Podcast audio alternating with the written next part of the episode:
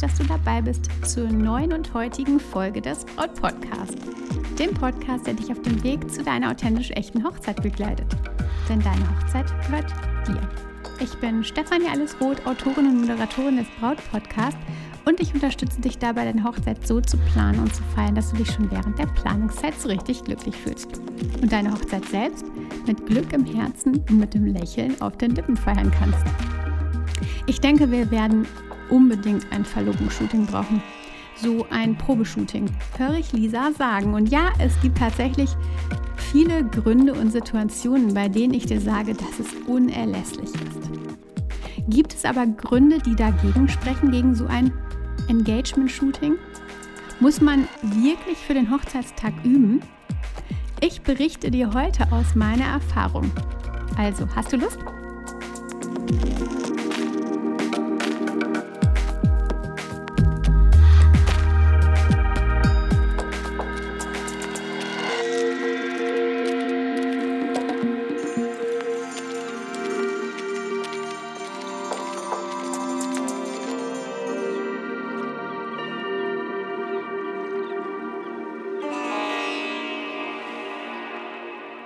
Braucht man ein Verlobungsshooting?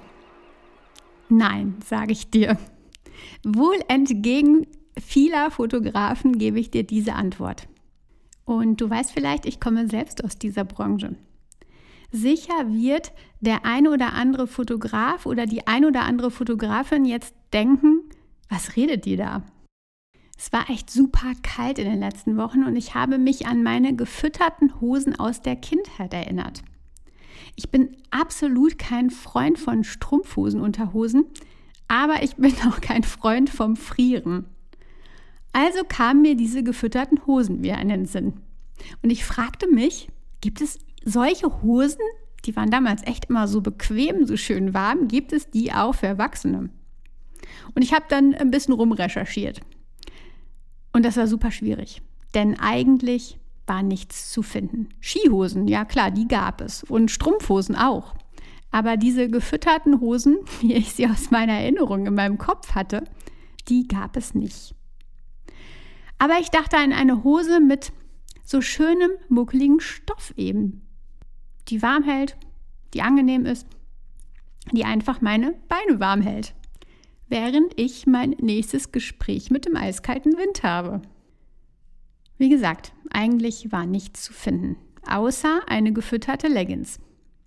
Die sah eigentlich ganz gut aus auf den Bildern, also habe ich sie kurzerhand bestellt. Einige Tage später kam dann ein Päckchen und beim Auspacken war die Hose immer noch toll. Ich dachte, okay, ist zwar nicht so, wie ich es mir vorgestellt hatte, aber ich denke, das passt. Beim Anziehen aber kam das Erwachen. Die gefütterte Leggings war zu kurz. Und genau das ist irgendwie echt wenig sinnvoll bei einer Leggings gefüttert, die für den Winter sein soll. Der Bund war total niedrig und genau das ist ebenso sinnfrei für eine Winterhose. Die Hose ist ein perfektes Beispiel. Die schönsten Gehisten, blütenweißen Segel an einem Schiff, aber in der Kombüse des Schiffs ist das reinste Chaos. Man braucht kein Verlobungsshooting. Habe ich dir schon gesagt. Denn du hast deinen Fotografen, die Fotografin ja so gut ausgewählt, dass sie genau zu euch passt. Und ein Profi, der meistert einfach jede Situation. Ein Zusammenspiel zwischen euch, ihr habt den Profi gut ausgewählt, dann fluppt das. Da gibt es kein Getöse in den Fluten. Es klappt auch am Hochzeitstag, einfach Hand in Hand und wie im Fluss. Jetzt kommt mein aber oder meine mehreren Abers. Du brauchst kein Verlobungsshooting, nein. Aber es gibt genug Gründe für eins. Der erste Grund ist, dass du dich fragen solltest, gibt es professionelle Paarfotos von dir und deinem Lieblingsmenschen? Gibt es überhaupt Fotos von euch? Ihr liebt euch und wollt heiraten. Ist das nicht ein absolut guter Grund und genau jetzt ein perfekter Zeitpunkt, diese Fotos oder diese Zeit in Fotos festhalten zu lassen. Für euch, aber einfach auch für eure Nachfahren.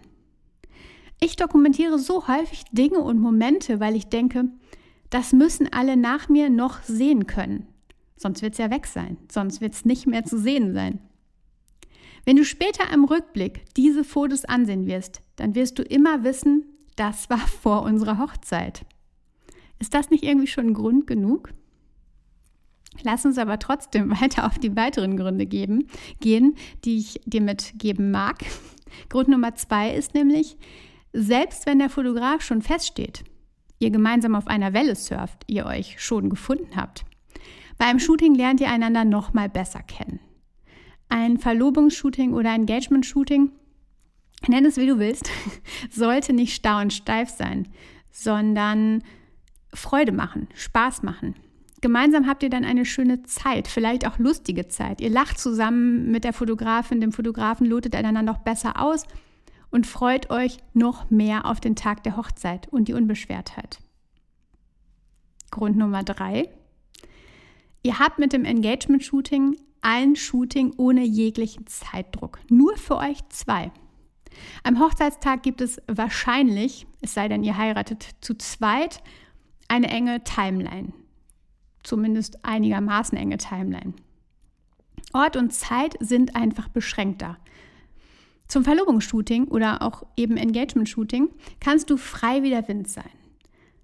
Ihr könnt zum besten Licht an den Strand gehen, ihr könnt auf die Berge kraxeln, ihr könnt die schönsten Orte und die schönsten Zeiten auswählen. Das geht am Hochzeitstag vielleicht nicht. Hier aber schon. Ihr braucht keine Gedanken an die Gäste haben, die vielleicht warten. Gibt's hierbei nicht. Das klingt doch ziemlich gut, oder? Grund Nummer 4. Die Bilder des Shootings können schon lange vor eurer Hochzeit echt ein ganz großer Glücksmoment sein. Die Bilder können an euren Wänden hängen und die Vorfreude auf eure Hochzeit, auf das Shooting am Hochzeitstag, auf die Momente einfach so steigern. Außerdem habt ihr tollstes Material für eure Einladungskarten oder die sonstige Papeterie. Sei es auf dem Kirchenblättchen, auf dem Programmheft für die freie Trauung oder wo auch immer. Es macht schon Freude, vor der Hochzeit diese Bilder in den Händen zu halten. Grund Nummer 5, und das ist der wichtigste Grund, nämlich das Wohlgefühl. Weißt du, wie es ist, bei eurer Fotografin, beim Fotografen schon vor der Kamera zu stehen? Weißt du, wie das Shooting abläuft, wie sich alles anfühlt? Dann bist du und auch dein Lieblingsmensch am Hochzeitstag die Entspannung in Person. Du fühlst dich wie eine Seebraut am Strande. Und das ist doch definitiv der wichtigste Grund, oder?